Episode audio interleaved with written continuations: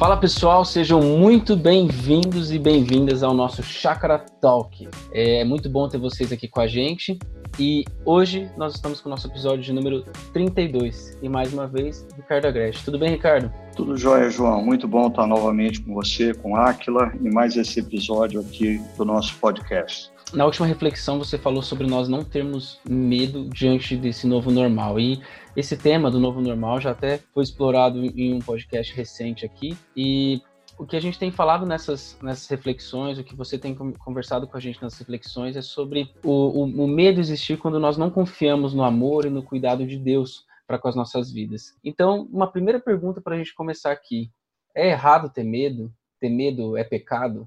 Com certeza não, João. O medo ele ele é decorrente da nossa desconexão com o nosso Pai Celeste, o nosso Pai Criador. É, como foi pontuado em algumas reflexões anteriores, a palavra medo surge pela primeira vez ah, em Gênesis capítulo 3, quando os nossos primeiros pais, eles rompem com o nosso Deus Criador. Consequentemente, nós somos seres humanos hoje propensos ao medo.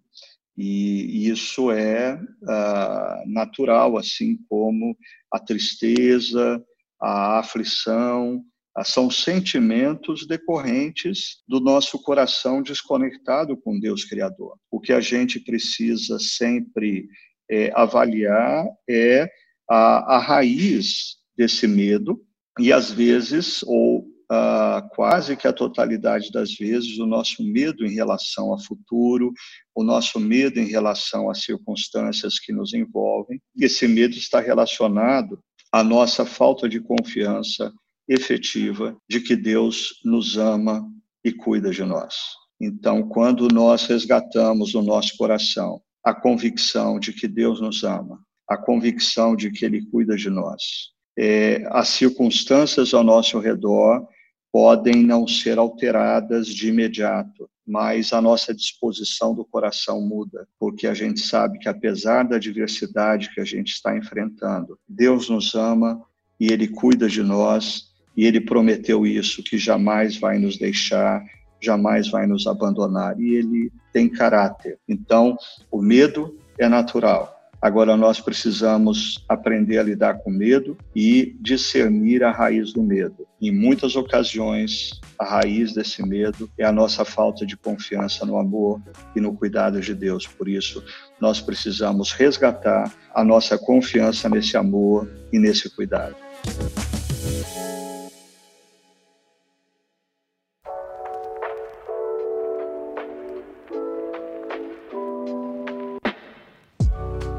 Talvez a, a, resposta também pode ser, né, né, Ricardo? Não é que o medo é errado, mas que às vezes ou quando o medo pode se tornar pecado, né? A gente tem momentos em que nosso medo ele ele se torna errado porque ele já se naturalizou, já se internalizou de uma forma para a gente que a gente já não confia mais em Deus, não tem nenhuma disposição para confiar mais em Deus. Né? Talvez o que você está colocando é, se encaixe numa imagem que eu ouvi na minha juventude, né? É, relacionada a uma frase: a gente não pode impedir que ah, os pássaros sobrevoem a nossa cabeça, mas nós podemos impedir que eles façam um ninho sobre ela. Ou seja, eu não posso impedir que o medo me ronde, mas eu posso impedir que o medo se instale. Então eu preciso sempre estar atento a esse medo que me ronda e impedir que ele se instale na minha mente, no meu coração. Lembrando assim, eu tenho conversado com algumas pessoas e recebido algumas mensagens e algumas delas associadas à reflexão que a gente está fazendo, elas pontuam dizendo, Ricardo, olha, eu não tenho medo. E eu sinto que elas fazem essa afirmação, eu não tenho medo, é relacionada a eu não tenho medo de talvez ser contaminado pela Covid-19 e morrer. E eu tenho dito a elas, ah, eu também não tenho medo. Eu não tenho medo de eu mesmo perder a minha própria vida. Agora, eu tenho medo uh, de perder pessoas queridas. Eu tenho medo de perder a minha esposa, eu tenho medo de perder os meus pais, eu tenho medo de perder os meus netos, uh, os meus filhos. Ou seja, tudo isso é, é natural, são pássaros que sobrevoam a nossa cabeça. Agora, O problema é quando esse medo se instala na nossa mente, no nosso coração, e ele passa a determinar ah, os nossos sentimentos e as nossas atitudes, e não a voz de Deus que diz: Eu sou com você, eu te amo, eu vou cuidar de você, mesmo quando você não conseguir entender as circunstâncias. Ah, nada mudou. Ah, eu continuo sendo Deus de amor, o Deus que cuida de você. Confie. E a Ana fez uma, uma pergunta aqui que ela coloca um pouco as nossas tomadas de decisões em relação a esse clima, esse ambiente onde a gente é tentado ao medo. Ela diz assim: Ricardo, você mencionou duas coisas que parecem ser contraditórias: a não tomada de decisões radicais em meio à crise e a necessidade de se tomar decisões. Então, qual seria, na sua opinião, a diferença entre a tomada de decisão necessária e aquela que pode ser inapropriada? Como que a gente mede entre uma e outra? Ana, eu, eu confesso para você que eu gostaria demais de conseguir uh, distinguir ou estabelecer uma fronteira para você entre uh, as decisões eh, radicais que nós não devemos tomar em meio a essa crise uh, e as decisões necessárias que nós precisamos tomar em meio à crise. Né? Mas eu acho que talvez a gente tenha que pensar no seguinte: as decisões radicais que nós não devemos tomar nesse momento de crise são todas as, aquelas que talvez rompem explicitamente é, com princípios uh, bíblicos uh, e com o caráter de Cristo. Então, por exemplo, talvez uma pessoa ah, está vivendo, em meio a essa pandemia, uma tremenda crise conjugal. E esse não é o melhor momento para você dizer, ah, eu vou me separar. É, você não está nas melhores condições para discernir se efetivamente você está vivendo uma crise conjugal completamente irreversível ou você está vivendo uma crise conjugal associada a um profundo cansaço emocional. Agora, por outro lado, existem decisões que são necessárias, como, por exemplo, é, um pai, uma mãe de família, diante do corte no seu salário ou perda do, do emprego, ah, precisa olhar para o orçamento doméstico e tomar decisões. E precisa tomar decisões rápidas, é, esse não é o momento de você, diante de decisões que são necessárias, você alegar que você não está ah, animado para tomar essas decisões, que você não está em condições para tomar essas decisões. A verdade é a seguinte: alguns de nós vivemos um contexto que nós não temos outra pessoa para tomar a decisão por nós. Então, pessoas que possuem empresas, é, pequenos negócios precisam olhar para o seu budget, para o seu orçamento e talvez chegar à conclusão que ah, precisa entregar um prédio que estava alugado para reduzir custos. É uma decisão que precisa ser tomada. É, eu, inclusive, estava lendo um artigo que alguém me enviou de um professor é, de Direito e Psicologia da Universidade de Pensilvânia, o Tess Wilkinson Ryan. E, e, nesse artigo, ele diz que as nossas mentes não estão suficientemente equipadas para tomar decisões num momento como esse que nós estamos vivendo. Então, eu diria, talvez não tenha a resposta perfeita para você, Ana, mas eu ousaria dizer que todas as decisões que envolvem relacionamentos interpessoais não é um bom momento para você tomar decisão. Os nossos relacionamentos, eles estão estressados, nós estamos cansados emocionalmente, nós não estamos conseguindo discernir as coisas com a clareza que nós precisamos, e isso fica claro nesse artigo desse professor da Universidade da Pensilvânia. Agora, toda decisão relacionada à nossa vida financeira, a vida financeira da nossa empresa, estratégias que podem nos garantir até mesmo salvar ou dar uma sobrevida à nossa empresa, nós precisamos tomar essas decisões. Então, talvez resumindo, cuidado com decisões que envolvem relacionamentos e cuidado em postergar decisões que envolvem dinheiro algo que quando eu ouço você responder essa pergunta, é, me vem é a sabedoria bíblica, né? E algo que a gente também já falou várias vezes aqui no nosso podcast, mas na sabedoria bíblica a gente não consegue encaixar esses nossos padrões muito cartesianos, né? Muito metrificados sobre o que fazer assim, o que fazer assado. Ela nos demanda uma reflexão mais profunda sobre a no nossa realidade, nosso contexto, né? Então, é, às vezes a gente não vai ter a métrica mesmo. E a sabedoria bíblica vai nos ajudar, na verdade, a, criar mais dependência de Deus, dependência da sua palavra, para a gente tomar decisões melhores, né? É, e a gente, assim, tem em mente que uh, o nosso referencial, uh, ele precisa estar ancorado é, em virtudes do caráter de Cristo e não uh, nos nossos sentimentos. Porque senão nós vamos tomar decisões a partir dos nossos sentimentos, o que eu sinto vontade de fazer nesse momento. E a gente precisa tomar decisões nesse momento baseado no caráter de Cristo. Então, por exemplo, ah, talvez é, voltando à questão da crise conjugal, ah, esse é um momento de eu reforçar na minha mente, no meu coração, a minha responsabilidade diante da minha família e filhos mais do que os meus sentimentos. Há profissionais, por exemplo, principalmente profissionais da área da saúde, que estão enfrentando dilemas imensos, não só colocando em risco as suas vidas, mas tendo que lidar muitas vezes com hospitais sem os equipamentos necessários para eles poderem exercer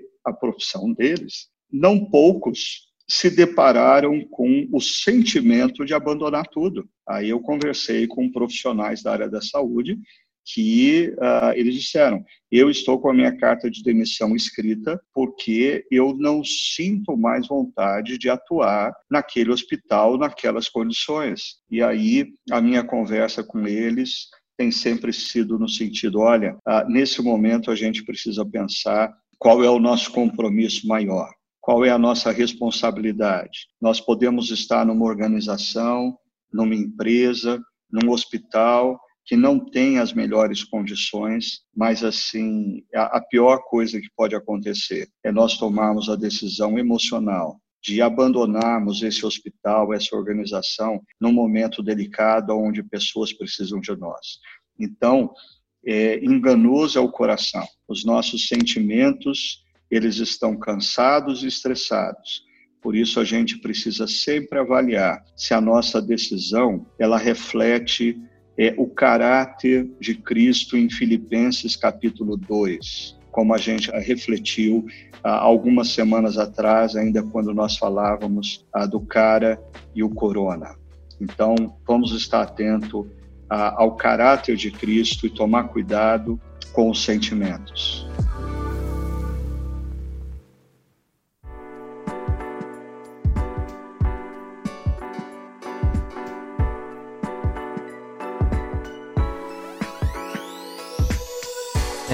Ricardo, ainda sobre tomada de decisão ou sobre as decisões que nós precisamos é, ter nesse momento, você citou na, na, sua última reflexão sobre a história do, do povo de Deus ali, a, a terra prometida, a terra que Deus tinha dado a eles. É, mas algo que atrapalhou muito o povo foi a murmuração. E parte desse discurso de murmuração foi aquele, aquele discurso nostálgico, de saudade do passado. Ah, era melhor quando nós tínhamos isso, tínhamos aquilo. Então, é, em que ponto você acha que essa nostalgia, né, se a gente pode chamar assim, nos atrapalha diante dessas incertezas, diante da nova normalidade, daquilo que vem pela frente? João, é interessante você levantar essa pergunta, porque depois da reflexão é, que nós fizemos em Deuteronômio 1 e, e, e capítulo 31, ah, eu depois eu, eu fiquei pensando que eu queria ter ah, falado sobre gratidão e em meio à lógica da pregação eu acabei deixando de lado. E por que, que eu digo isso? Porque é interessante que quando a gente fala de nostalgia, nós temos duas dimensões da lembrança do passado. Ah, existe uma lembrança do passado que nos fortalece no presente para caminhar para o futuro. E essa lembrança do passado, que nos fortalece no presente e faz a gente caminhar para o futuro, tem a ver com a nossa memória do que Deus fez na nossa história. Sempre quando eu paro e penso que o que eu sou hoje é fruto dessa imensa graça de Deus que me conduziu até aqui. Eu não sou merecedor para ser quem eu sou, eu não sou merecedor para estar onde eu estou. Tudo o que aconteceu é fruto de um Deus amoroso e cuidadoso para com a minha vida. Então, quando eu olho para o passado, isso me fortalece no presente para eu encarar o futuro. Mas é interessante que ah, existe o perigo da gente olhar para o passado e ah, associar o que aconteceu no passado como o melhor que poderia ter acontecido e, consequentemente, o nosso passado se torna uma espécie de âncora que nos impede de avançarmos para o futuro, principalmente quando o futuro é incerto, o futuro é desconhecido e a minha tendência é permanecer na minha zona de conforto e querer me manter na área aonde eu domino, que é o meu passado. Então, o povo de Israel, quando peregrinava no deserto, eles tinham diante deles um futuro incerto. Eles tinham uma promessa da entrada em Canaã, mas eles, eles não sabiam exatamente como isso aconteceria, é como isso se daria, e isso fazia com que eles se voltassem para o passado e atribuíssem ao passado o melhor que Deus já tinha feito uh, para com a vida deles. É, essa é uma questão que nós precisamos tomar cuidado e ponderar, porque é, principalmente pessoas é, da minha idade para cima, uh, o Rubem Alves costuma dizer, ou ele escrevia num texto dele, de que chegou um momento que ele descobriu que ele tinha mais passado do que futuro. E aí, quando a gente tem mais passado do que futuro, a gente tende a achar que se Deus tinha algo para fazer com as nossas vidas, ele já fez. O futuro não nos reserva nada. E, e, a gente precisa perceber que Deus constantemente nos surpreende. E a gente precisa olhar para o futuro, mesmo quando ele é incerto, na confiança de que o mesmo Deus que agiu poderosamente no passado, ele continuará agindo no nosso futuro. Quando a gente perde essa concepção, nós começamos a olhar para o passado e nós começamos a nos queixar do presente, nós começamos a murmurar diante dos desafios que emergem e a gente passa a sabotar a nossa própria vida, a gente passa a sabotar a nossa família, a gente passa a sabotar a organização que a gente é, trabalha, a gente passa a sabotar a nossa própria igreja. Ricardo, ouvindo você falar, eu, me, veio, me veio algo à mente que eu sei que a gente não pode ser anacrônico, trazer termos de hoje para ler a Bíblia e ler puramente ali o texto, mas ah, quando você fala sobre a gente ter mais, é, algumas pessoas estarem no momento de ter mais passado do que futuro, me parece que o problema em Deuteronômio, de alguma forma, também é um problema geracional, um problema de, uma, de, de pessoas que deixaram de sonhar, que deixaram de acreditar naquilo que ainda tem para vir, né? E aí elas, é, elas olham para trás e, não vê, e, e só veem o, o bem, o, a bênção de Deus lá para trás. Como que você vê essa situação da história bíblica em Deuteronômio, mostrando para gente que, olha, uma geração veio, recebeu a promessa de Deus, mas não foi fiel a Deus. E agora vem uma nova geração que vai tentar e que vai cumprir os, o que Deus tem prometido, o que Deus tem falado aqui nesse momento. Como que a gente lida com essas tensões? Porque de alguma forma existe essa tensão também, né? Quando a gente passa por problemas, aqueles que já passaram pelos problemas falam assim, é, mas já foi, agora já vai. E às vezes a geração mais nova também se sente um pouco um pouco acuada. E como é que a gente lida com essa crise geracional que se instala também nos, nos problemas, nas adversidades? Como combinar essas duas coisas? Ah, é interessante porque é, por um lado, a primeira geração do deserto é uma geração insegura em assumir os desafios que Deus coloca diante deles quando Deus diz: vejam a terra, entrem e tomem posse. Essa é uma geração que diz: ok, mas que tal a gente conversar melhor sobre isso? Que tal a gente ir com mais calma? Que tal a gente formar uma comissão? Que tal a gente conceber a representatividade dessa comissão com um representante de cada tribo? E que tal a gente fazer uh, uma eleição dos 12 representantes? Vamos ver se a maioria diz se a gente deve entrar. Uh, ou seja, é uma geração que confiou mais nela mesma do que na voz de Deus. É uma geração que confia tanto na sua capacidade de elaborar processos e ter discernimento que ela não segue líder nenhum. Ah, e essa geração, ela dá muito trabalho para Moisés, a ponto de Moisés chegar num determinado momento e pedir para Deus tirar a sua própria vida, porque ele não aguentava mais lidar com essa geração. Ele dizia: Vamos para frente agora. Essa geração dizia: Ah, mas por que não para a direita? Ele dizia: Vamos para a esquerda. Ah, eles diziam: Mas por que não para frente?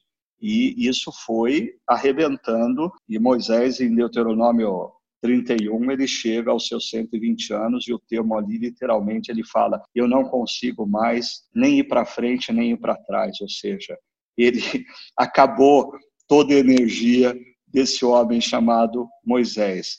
Mas, João, é interessante que se a primeira geração é uma geração cética, é uma geração crítica, é uma geração que uh, confia muito mais nela e nas percepções dela do que nos direcionamentos que Deus dá através de Moisés, a segunda geração ela é convidada a aprender com os erros dos seus pais. O livro de Deuteronômio é isso, porque no livro de Deuteronômio, quem está ouvindo os discursos de Moisés uh, não é mais a geração que morreu no deserto, mas são os filhos daquela geração. E uh, constantemente Moisés está convidando eles a aprenderem com o erro dos seus pais, aprenderem com o passado.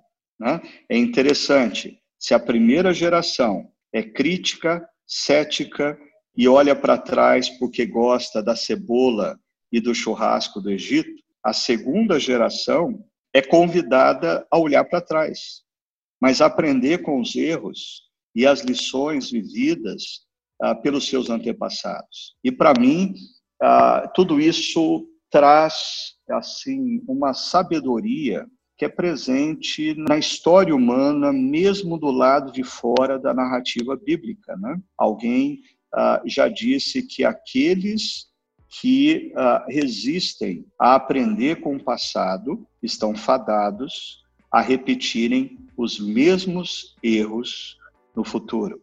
E uma geração às vezes ela precisa olhar para trás e perceber, como dizia aquela música da Elis Regina nos anos 60 e 70, que nós somos muito mais parecidos com os nossos pais do que a gente poderia querer ou imaginar. Então, de fato, o livro de Deuteronômio é um livro que nos ensina muito a, a, acerca dos perigos das gerações. A arrogância da primeira geração fez com que ela peregrinasse 40 anos e não entrasse na terra prometida. A segunda geração é convidada a olhar para o passado e aprender com a geração anterior, para não repetir os erros do passado no presente. Muito bom, Ricardo. Fica aí a dica para uma futura série na chácara, como os nossos pais, falando das questões envolvendo as gerações e tudo mais.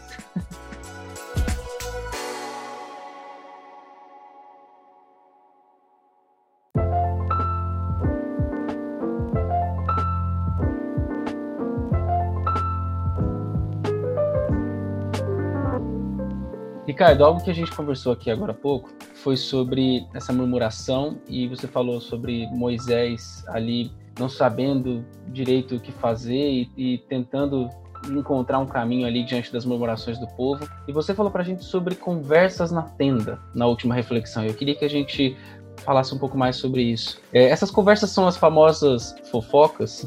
É, o que, que seria essas conversas na tenda?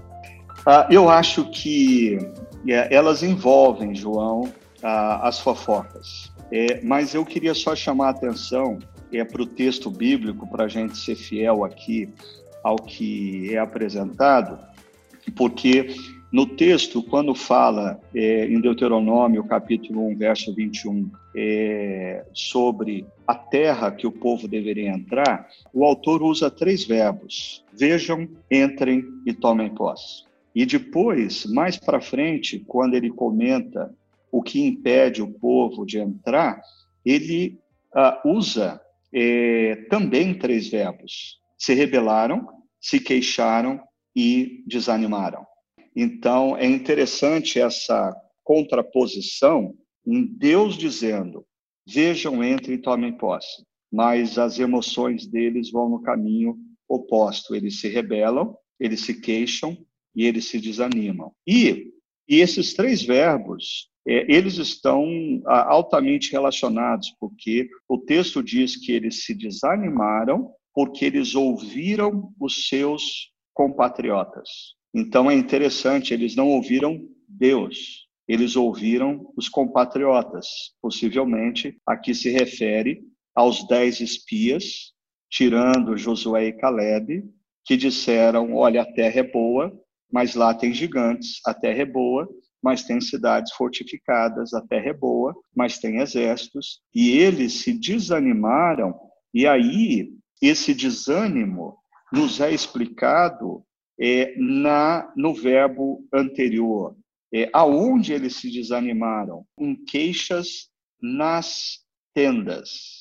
E, e eu achei fantástico perceber ah, que o texto bíblico faz questão de mencionar que as queixas não se deram ah, às claras, as queixas não se deram a Moisés, não se deram aos líderes de mil, de quinhentos, de cem, eram queixas que as pessoas faziam umas às outras nas tendas. Alguns detalhes interessantes, João, sobre isso. Quando a gente pega o relato de Babel ah, em Gênesis 11 e o chamado de Abraão em Gênesis 12, a gente encontra também essa contraposição.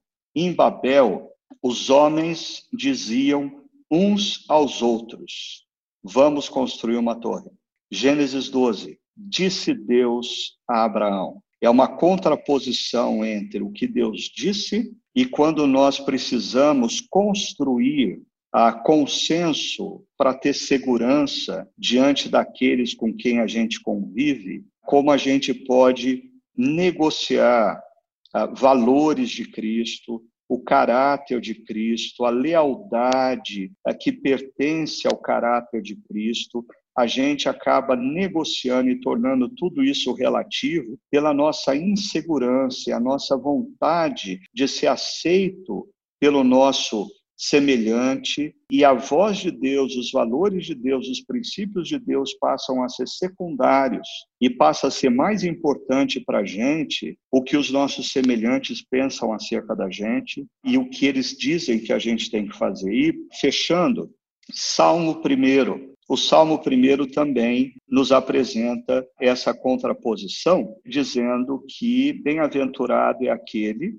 que não anda no conselho, não se assenta com os escarnecedores, não está presente na roda. Só faltou ali o autor do Salmo 1 colocar: bem-aventurado aqueles que não participam das conversas nas tendas. E a contraposição é: antes, o seu prazer está aonde? Na voz de Deus, na lei de Deus. Então, é, você me perguntou se parte dessas queixas são fofocas.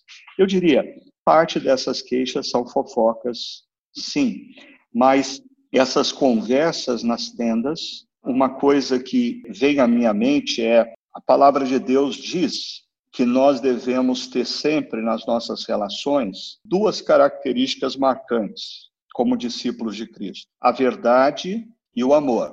Então, tudo que eu digo a você, eu preciso considerar essas duas coisas. É como discípulo de Cristo, como seguidor de Cristo, eu não tenho direito, João, de dizer para você algo que eu considero verdadeiro e faltar com amor a você. Mas eu também não tenho direito, como discípulo de Cristo, de, em nome do amor que eu tenho por você, faltar com a verdade para com você, não falar a verdade. Consequentemente, eu acho que essas conversas ah, nas tendas, elas acontecem nas tendas porque ah, falta ou verdade nessas conversas, então elas têm que ser nas tendas, porque se elas forem em público, alguém as questiona e traz à tona a verdade. Ou falta amor, é até verdadeiro o que está sendo dito, mas está sendo dito da maneira errada, da forma errada, de maneira que prejudica normalmente quem não está presente na tenda. Conversa na tenda, via de regra, tem como assunto principal quem não está na tenda. E nesse aspecto, ah, pode ser caracterizado pela palavra que você usou, a famosa fofoca. E isso, assim, não deve estar presente na vida do discípulo de Cristo. Ah, no Novo Testamento, principalmente Paulo usa uma palavra mais elegante do que fofoca, ele fala de maledicência, que vem da expressão dizer mal de alguém, dizer mal de alguma situação.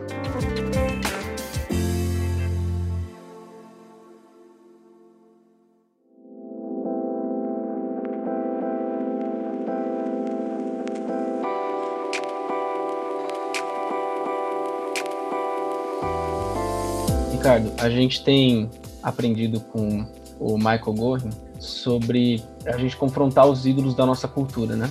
E uma coisa que eu vejo que tem a ver com isso que, que a gente está conversando aqui é que na nossa cultura brasileira a gente tem aquele estereótipo, aquela imagem do homem cordial, né? A pessoa que quer estar tá bem com todo mundo, que não, que não faz muitos, muitos inimigos, que por dentro se ressente, mas por fora está de bem e tudo mais. É, obviamente não é só isso o homem cordial, mas um dos aspectos esse. Como que você acha que esse ídolo da nossa cultura, ou essa formação cultural nossa, nos atrapalha para a gente ser mais verdadeiro e ter, ser mais amoroso com os nossos líderes, com os lugares onde nós estamos? Ah, eu acho que, com certeza, o que você está mencionando, João, é, é um ídolo do brasileiro. O brasileiro, ele, ele é idólatra porque ele procura o tempo todo preservar a sua própria imagem diante, principalmente, de quem ele ama. Isso o faz um idólatra. Ele precisa que as pessoas continuem gostando dele. Eu me lembro que logo, talvez nos primeiros anos da chácara, eu tinha uma conversa com uma pessoa e essa pessoa me trazia um problema é, preocupante. Ele falou assim: olha, o filho é, de fulano está usando drogas e fulano não sabe disso. Detalhe importante: essa pessoa que falava isso para mim era amigo de fulano há pelo menos 30 anos. E eu disse para ele, ah, e por que, que você não senta com ele e fala com ele sobre isso? E a resposta que ele me deu foi, não posso fazer isso, eu sou amigo dele. Eu falei, oh, oh meu Deus, qual que é o conceito que nós temos de amizade? As nossas amizades, elas não suportam é, a gente conversar sobre a verdade em amor. Tem alguma coisa de errado nesse modelo de amizade que nós brasileiros desenvolvemos, porque são é, amizades que você não tem liberdade para sentar com o seu amigo e falar assim: ah, Fulano, deixa eu dizer uma coisa para você. Eu acho que a maneira como você trata a sua esposa não é legal. Fulano, deixa eu dizer uma coisa para você. Eu acho que a maneira como você está lidando com seus filhos nessa situação não tem a ver com o que a palavra de Deus diz para a gente fazer. É claro que eu estou dando exemplos muito objetivos e pragmáticos e que toda conversa precisa ser revestida de cuidado na maneira como se fala, mas são conversas cruciais. E eu diria que a grande maioria a grande maioria das nossas amizades na cultura brasileira, elas são desprovidas de conversas cruciais. É mais ou menos assim, na cultura brasileira, amizades duram porque a gente não conversa sobre coisa séria. Quando a gente conversa sobre coisa séria, a amizade acaba. A grande questão é que amizade é essa. Então, sim, eu acho que assim as conversas nas tendas, elas sabotam a construção de amizades genuínas e leais. Ah, e eu acho que não existe nada, nada, nada mais valoroso nos relacionamentos do que você construir amigos que são ah, autênticos e leais. Eu me lembro de uma situação que eu vivi alguns anos atrás, quando, diante de algumas dificuldades que a, a, nossa comunidade enfrentava com a denominação. Quando tudo foi resolvido, alguém me mandou um post que foi colocado no Facebook de um amigo fazendo uma crítica à minha pessoa, dizendo que eu havia é, dado um passo atrás para pacificar a situação e que eu não deveria ter dado aquele passo atrás. E eu me lembro que quando eu recebi aquele post, eu fiquei muito, muito abatido, porque uma coisa que eu aprendi na minha vida é que eu tenho uma alta resistência quando eu sou golpeado por inimigos, mas eu tenho uma baixíssima resistência ah, com fogo amigo quando eu descubro que assim um amigo falou alguma coisa colocando em dúvida a minha motivação, a minha integridade, isso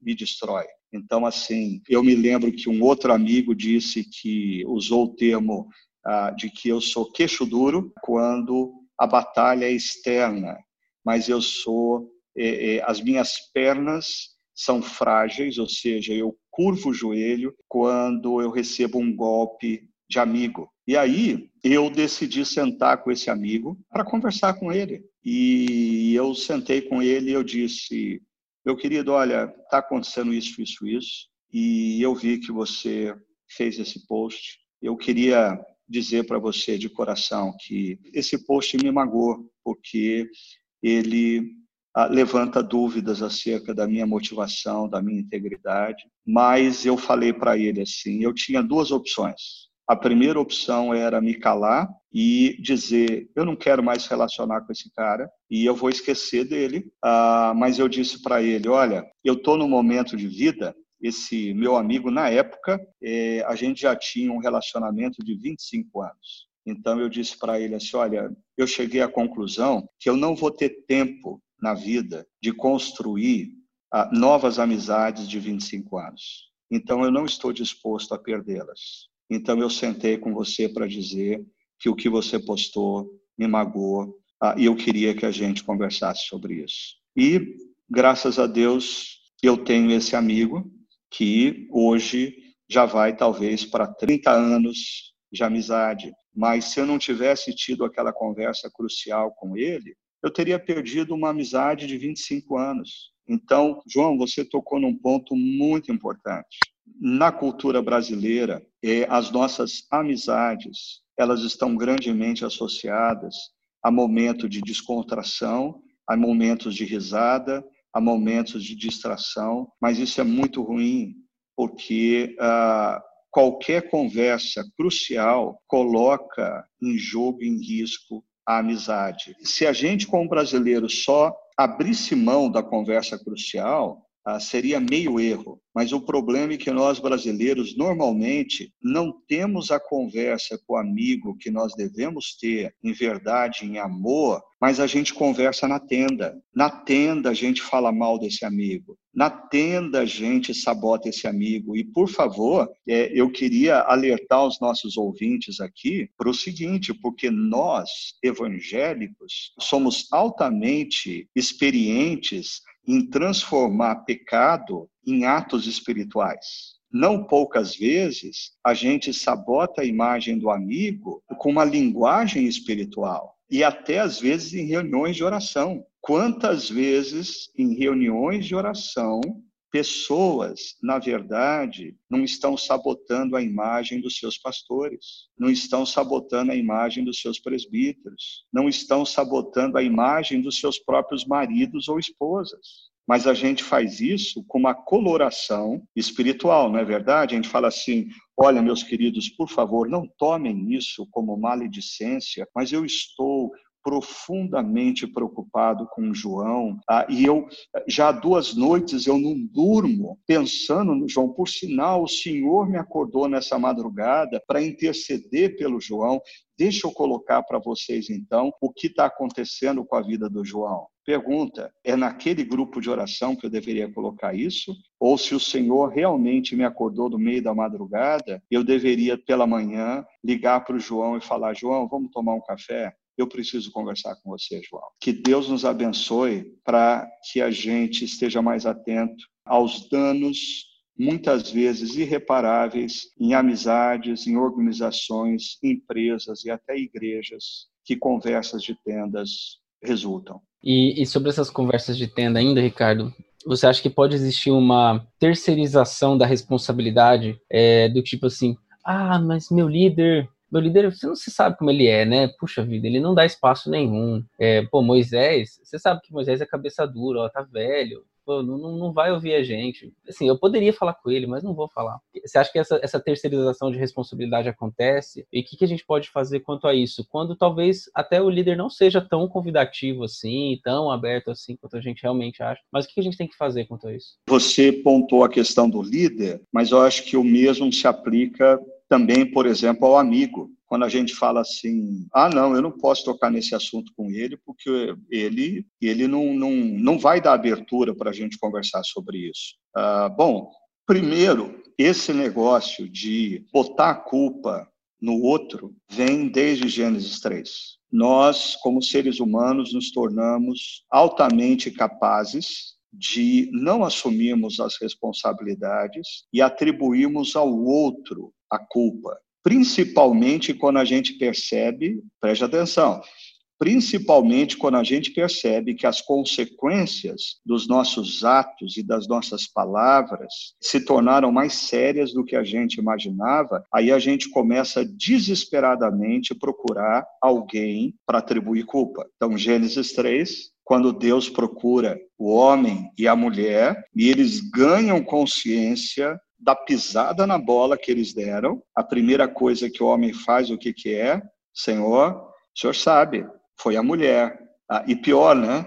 Foi a mulher que o senhor me deu. Em outras palavras, eu estou nessa situação por culpa da mulher e por sinal da mulher que o Senhor me deu. Em outras palavras, no frigir dos ovos, o culpado dessa história é o Senhor. Quantas vezes eu já não ouvi de pessoas dizendo que, por exemplo, o casamento terminou por causa de um adultério e a pessoa diz assim: Mas, pastor, eu orei pedindo para Deus tirar do meu coração o desejo daquele adultério. Bom, então essa pessoa está querendo dizer que o adultério que ela cometeu é culpa de Deus, porque Deus não tirou do coração o desejo dela ou dele adulterarem. Então, eu acho que assim, quando a gente lida numa organização, numa igreja ou numa empresa, aonde o líder não tem abertura para você sentar e para você argumentar com ele. Eu diria três coisas. A primeira delas é: isso não muda o fato de que a nossa opção como discípulos de Cristo tem que ser pelo caráter de Cristo. Ah, então a gente tem que agir nessa situação é, com o caráter de Cristo uh, o mais semelhante possível a Cristo. Isso nos leva, em segundo lugar, a duas opções. Ou, uh, mesmo o meu líder ou o meu amigo não dando abertura, eu sentar com ele e eu, com muita sabedoria, escolhendo as palavras, colocar para essa pessoa a verdade em amor. Paralelamente, se eu quero construir em mim a imagem de Cristo, eu preciso tomar uma outra decisão. Eu não vou conversar sobre isso nas tendas. Ou seja, se eu não vou conversar com meu líder ou com meu amigo porque eu não tenho coragem, tá? que eu não converse nas tendas sobre o assunto. Agora, o ideal é eu não conversar nas tendas e eu criar o ambiente com sabedoria para é, tratar a questão, seja no caso com o meu líder, seja no caso com o meu amigo. E uma terceira questão que eu colocaria ah, nesse, nesse aspecto é principalmente quando você tem a que se relacionar, a seja com o seu pastor, seja com o chefe da sua empresa, seja com o dono da sua empresa, seja com o líder da organização. Assim, seja gracioso para com o seu líder. Não se esqueça que o seu líder, ele também é um ser humano, ele também precisa de encorajamento, ele também precisa de atitudes ah, de carinho para com ele. O pessoal da chácara sabe que, no contexto da nossa comunidade, nós temos dois líderes do nosso município, uh, o prefeito e o vice-prefeito, que convivem uh, conosco. E eu, eu, honestamente, eu, numa das conversas que eu tive, no caso com o nosso prefeito, eu dizia para ele assim: olha, eu não faço a mínima ideia porque que pessoas no contexto brasileiro optam pela vida pública ah, se elas são honestas ah, e se elas não têm interesses econômicos eh, de lesar os cofres públicos, porque assim é, ser político no Brasil é sinônimo de ser saco de pancada. Seja qual for a decisão que você tome, tem gente que não gosta e vai falar mal de você. Aí eu dizia uh, para o nosso prefeito, falei assim, olha, eu Posso não concordar com todas as suas decisões, mas eu tenho uma grande compaixão por você, porque se eu, como pastor de uma igreja com 1.200 pessoas, não consigo agradar todo mundo e sou alvo de críticas, eu fico imaginando um prefeito numa cidade de 1 milhão e 200 mil pessoas. Então, é, eu aprendi uma coisa na vida. Na medida em que a minha responsabilidade como líder aumentou, com um número maior e maior de pessoas, e eu comecei a perceber a dificuldade de lidar com diferentes opiniões, com diferentes sentimentos, com diferentes perspectivas, mais e mais eu me tornei gracioso e compassivo para com outros líderes. Quando hoje eu escuto alguém vindo para a nossa igreja da chácara, ah, dizendo assim: Ah, eu estou vindo da, de tal igreja, porque o pastor, o meu pastor naquela igreja era isso, aquilo. Eu olho e escuto com muito mais graça, porque eu sei o quão difícil é liderar pessoas. E aí eu termino a resposta, João, dizendo que quando a gente precisa lidar com amigos, nós precisamos exercer a verdade e o amor e a decisão de não fazer daquela conversa com um amigo conversa de tenda. Quando nós lidamos com os nossos líderes, nós precisamos fazer essas duas coisas, mas também acrescentar graça, porque só aquele que lidera pessoas, quanto maior o grupo que a pessoa lidera, mais consciência ela ganha de quão difícil é a posição de um líder.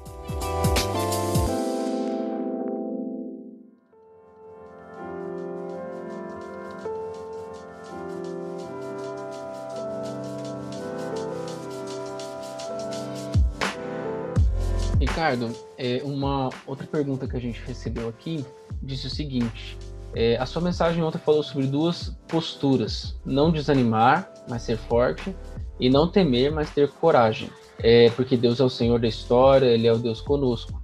Então, se a renovação física pode se dar sobrenaturalmente, por que, que eu devo descansar?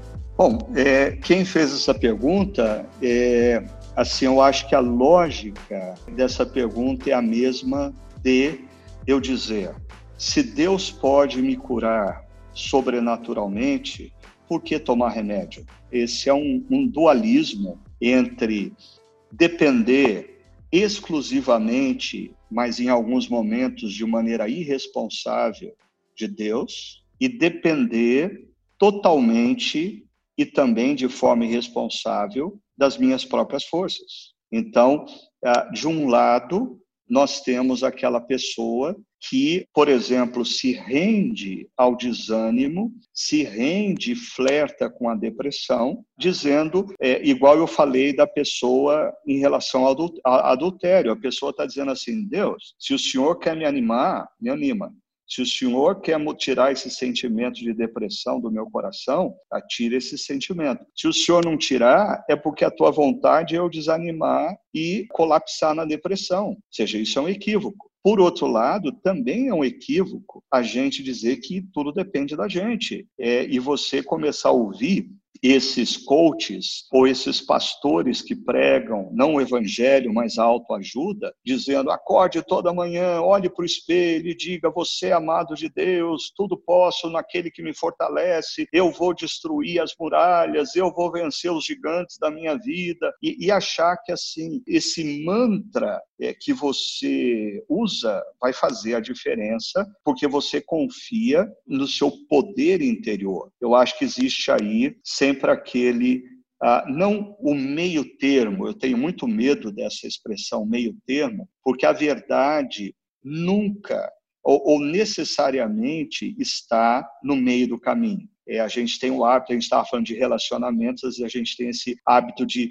quando vê amigos em conflitos, dizendo, ah, quem sabe, é, a gente é tendente a falar assim, está no meio do caminho a verdade. Não, nem sempre a verdade está no meio do caminho. E, e nesse ponto, não é o meio do caminho que é a solução, mas é um ponto avançado desse caminho, que, que é você perceber que nas histórias bíblicas nós somos constantemente desafiados por Deus à responsabilidade do que a gente chama de co-criação.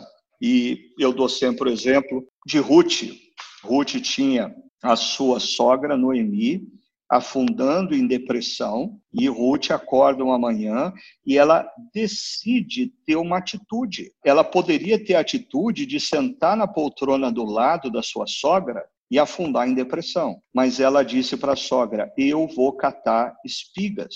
E quando ela vai catar espigas, Deus começa a transformar o que a gente chamaria de sorte, né? mas teologicamente a providência de Deus entra em ação, resgatando a vida de Ruth. Mas como tudo isso começou, ela dizendo: ah, Eu não vou afundar na poltrona em depressão eu vou fazer o que está no meu alcance, eu vou catar espiga. Então, eu acho que nós estamos vivendo um momento aonde nós somos diariamente, diariamente convidados a desanimar, diariamente é, convidados a desistir. E qual é o nosso papel?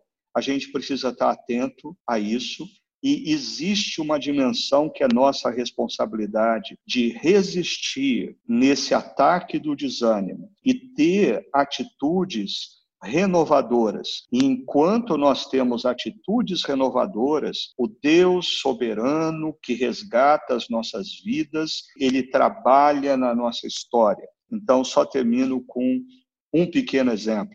Se eu sei que a correr ter um, uma hora de corrida, ah, renova as minhas emoções, renova o meu ânimo. Eu não posso, eu não tenho direito de dizer, Deus, eu não vou mais correr e o Senhor que resolva o problema do meu desânimo. Não, eu preciso ser responsável para com a minha própria vida. E enquanto eu corro, eu escuto, às vezes, uma boa mensagem ou escuto um bom livro e eu sou surpreendido pela forma como Deus, carinhosa e graciosamente, me dá um novo fôlego, me dá um novo ânimo e alguns problemas que eu encarava como insolúveis, ah, eles não deixam de existir, mas eles passam a ter uma outra dimensão na minha vida. Então eu diria para essa pessoa assim, ter atitudes de que renovam o nosso coração é parte da nossa responsabilidade para com o templo do Espírito Santo. E o templo do Espírito Santo, ele não é só o aspecto físico, mas é a nossa dimensão emocional também. Então, nós somos responsáveis por zelar pelas nossas emoções também.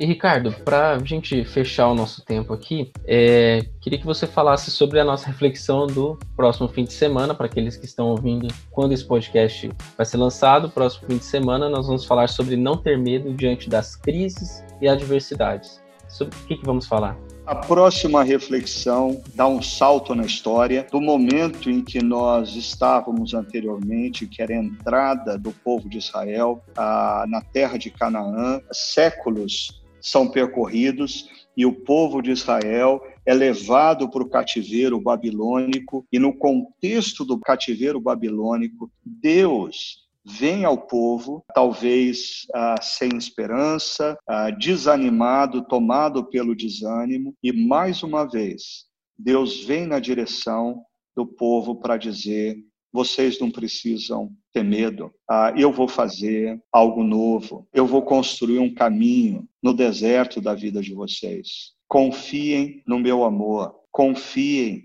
no meu cuidado. Lembrando que aquele povo estava no cativeiro porque tomou decisões erradas. Se a primeira geração do deserto vai peregrinar por tomar decisões erradas, a geração que vai para o cativeiro, ela vai para o cativeiro porque também tomou decisões erradas. Eles se curvaram diante de ídolos da terra, eles rejeitaram a voz de Deus, mas é interessante como mesmo quando nós estamos sofrendo, é, como consequência dos nossos próprios erros. Por favor, entenda, nem sempre o nosso sofrimento é decorrente de atitudes erradas que nós tivemos, mas às vezes é. E eu estou dizendo que, mesmo quando nós estamos sofrendo, porque nós tomamos decisões erradas no passado, o nosso Deus, ele vem ao nosso encontro e diz: Ok, você errou, mas não precisa ter medo. Eu vou consertar isso para você. Eu vou cuidar de você. Você está no alvo do meu amor. É um pouco disso que a gente vai falar na próxima reflexão. Muito bom, Ricardo. E se você que está nos ouvindo, é, na data que esse podcast foi lançado, é só acompanhar essa reflexão que o Ricardo acabou de dar um gostinho aqui para a gente no nosso encontro de reflexão e adoração, às 10 horas da manhã, em chakra.org online. Nós vamos estar, estar transmitindo por lá. Mas se você está ouvindo depois, é só você acessar chakra.org ou os nossos canais é, online, nosso canal no YouTube, e procurar, você vai achar ali, procurar Chakra Primavera, você vai achar essa reflexão por lá também. Estamos chegando ao fim de mais um episódio do nosso podcast. Eu quero agradecer muito porque você esteve aqui com a gente e esteja conectado na nossa comunidade, todos os nossos canais online, esses que eu já falei também. E lembre-se que os nossos prédios estão fechados, mas nós continuamos em missão, a nossa comunidade continua em missão. E para saber tudo que a gente tem feito, é só você acessar chakra.org/online também, que você vai ver tudo por lá. Um grande abraço, que Deus abençoe muito, muito a sua vida e até o nosso próximo episódio. Valeu!